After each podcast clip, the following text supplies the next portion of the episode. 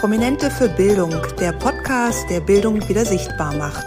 Mit prominenten Gästen spreche ich über Schule, Bildungspolitik und darüber, welche Fähigkeiten unsere Kinder für ihre Zukunft wirklich brauchen.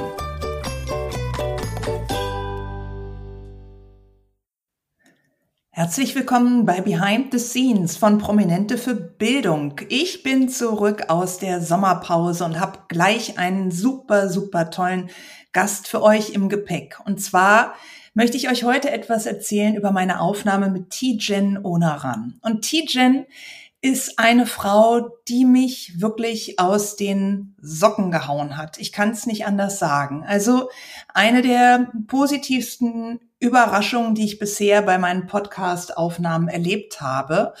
Und das ist jetzt gar nicht abwertend gemeint meinen anderen Gästen gegenüber. Jede Aufnahme war bisher nett und freundlich und immer ein guter Draht von mir zu meinen prominenten Gästen. Aber Tijen hat so richtig mein Herz erwärmt. Und warum das so war, das möchte ich euch heute erzählen. Aber fangen wir erst mal am Anfang an. Tijen hat eine wunderbare Homepage. Auf der gibt es ein Kontaktformular und da habe ich mein Anliegen geschildert und äh, ja, gebeten, dass sie sich meldet, wenn sie Interesse hat. Und siehe da, kurz danach meldete sich auch ihre Sekretärin bei mir und sagte, Tijen hätte Interesse an dem Thema, findet das super wichtig und würde gerne noch vor ihrem Urlaub im Juli einen Termin vereinbaren. Habe ich gesagt, super, machen wir. Haben uns dann schon Ende Juni zum Gespräch verabredet und ich muss sagen, wenn ihr heute den Namen Tijen Onaran hört, dann denkt ihr vielleicht, Hä, ist es nicht die auch von der Höhle der Löwen auf Vox, dieser Fernsehsendung?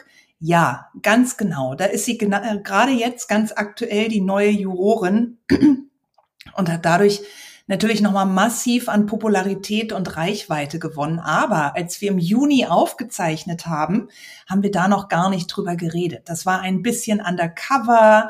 Die Spatzen pfiffen es schon leise von den Dächern, dass sie in der Show dabei sein würde, aber sie durfte auch noch nicht drüber sprechen. Und ich habe auch noch nicht weiter danach gefragt, sondern sie ist mir einfach als Unternehmerin, als Powerfrau und ja, vor allen Dingen auch als Patin der Stiftung Lesen aufgefallen. Und ich dachte mir, sie hat so einen mega Auftritt. Ich hätte sie gerne als starke Persönlichkeit bei Prominente für Bildung dabei. Wir vereinbaren also diesen Gesprächstermin und wir hatten ähm, einen Beginn um 10.45 Uhr. Ende Juni vereinbart und es ist 10.45 Uhr. Ich bin natürlich online in meinem digitalen Aufnahmestudio und warte.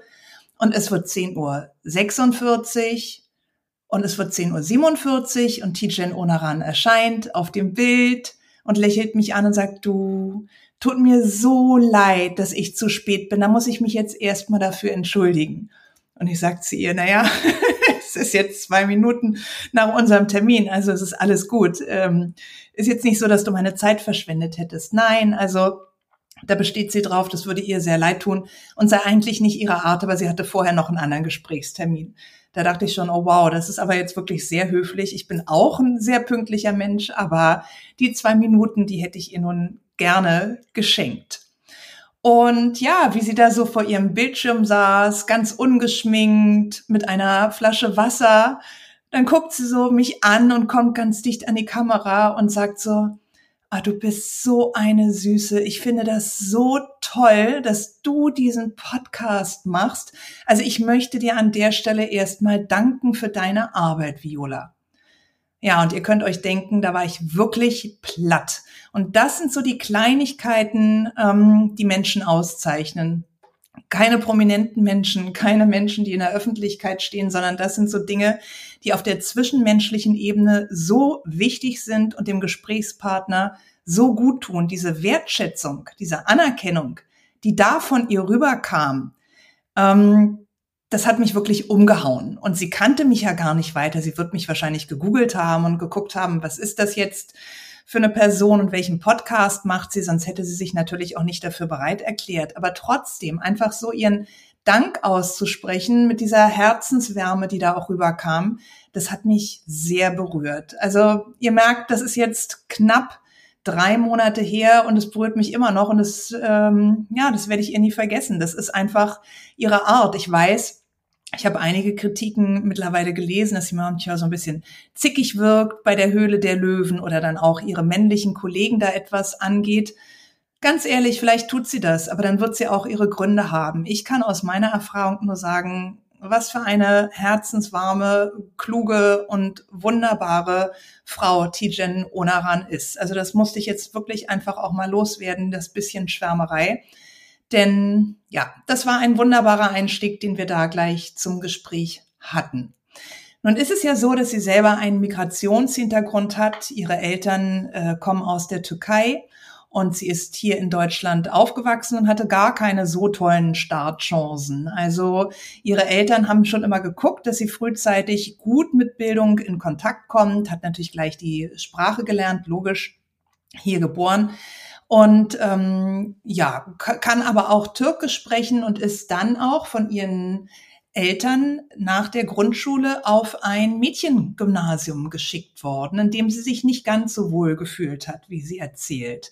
Und sie sagt auch, damals äh, waren das natürlich noch andere Zeiten und sie mit ihrem Migrationshintergrund und der bisschen anderen Optik, die sie hatte, das war natürlich schon auffälliger, als es heutzutage ist und war auch nicht immer so die leichteste Zeit für sie. Aber auf der anderen Seite hat sie dadurch auch entdeckt, wie viel Kraft in dieser Verbindung von Frauen steckt, wie gut das ist, wenn man sich vernetzt, wenn man Symbiosen bildet. Und das ist ja auch das, was sie heute mit ihrer Firma weitgehend betreibt, dass sie da einfach auf die Stärke von Frauen setzt und ähm, massiv daran arbeitet, Frauen in jedweder Position weiter nach vorne zu bringen und dieses Old White Man Denken etwas mehr aus den Köpfen herauszubekommen. Also natürlich, wie bei jedem von uns hat sie diese Vergangenheit geprägt und sie hat sehr ja, frei erzählt von früher und wie sie groß geworden ist und vor allen Dingen auch von, den, von dem Support ihrer Eltern, den sie hatte. Denn Tijen wollte eigentlich schon früh in die Politik und hat sich dann mit 16 gedacht, ich möchte gerne ein Praktikum im Rathaus machen, aber wie soll das gehen? Und dann hat sie ihre Mutter angespitzt und gesagt, Mama, das wäre es eigentlich, das wäre so mein Weg. Und die hat gesagt, alles klar, dann machen wir das jetzt zusammen. Ist mit ihr zum Rathaus gestiefelt, hat gesagt, ich will jetzt einen Termin beim Bürgermeister haben. DJ meinte, das war natürlich auch etwas peinlich für sie damals, aber der langen Rede kurzer Sinn. Die Mama hat sich durchgesetzt und Tijen hat tatsächlich ihr Praktikum bekommen.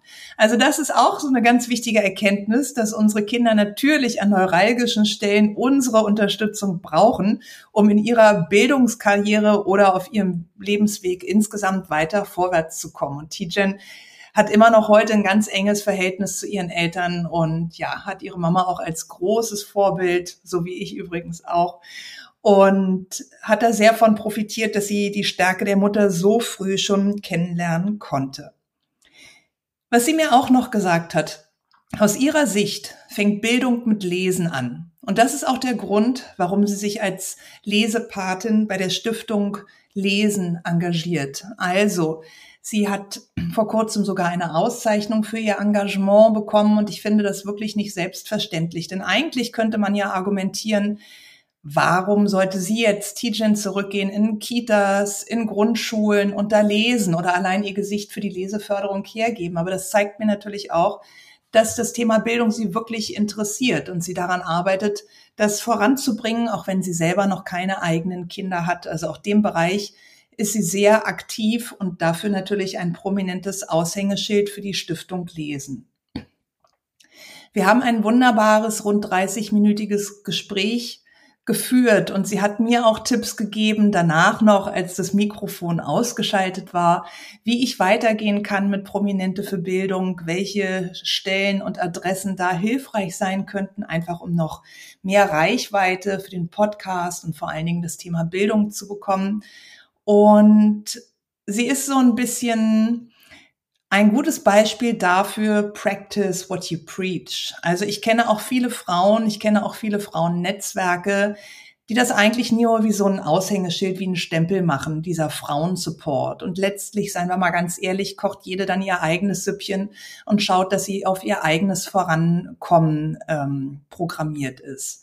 Das finde ich sehr unangenehm und da möchte ich auch kein Teil von sein. Aber bei Tijen war das anders. Für sie war es leicht, mir so ein paar Tipps zu geben und ja, hat mir auch angeboten, wenn ich mal noch weitere Hilfestellung brauche oder wenn es irgendwo an neuralgischen Stellen mal klemmt, dass sie mich dann super gerne unterstützt. Und ganz simple Sache an der Stelle, sie ist mir auf Instagram gefolgt und liked die Beiträge. Das ist ja auch schon ein Zeichen dafür, dass sie sich jetzt nicht nur die Zeit genommen hat, um sich einmal in dem Podcast zu profilieren, sondern dass ihr das Thema wirklich am Herzen liegt und diese kleinen Likes auf meinem Account, die Schulexpertin auf Instagram, die mag der Algorithmus und die helfen dem Thema einfach wieder viel, viel sichtbarer zu werden. Und da ist sie eine der wenigen von meinen prominenten Gästen, die das macht, die das auch jetzt im Nachgang nach der Aufnahme weiterhin macht.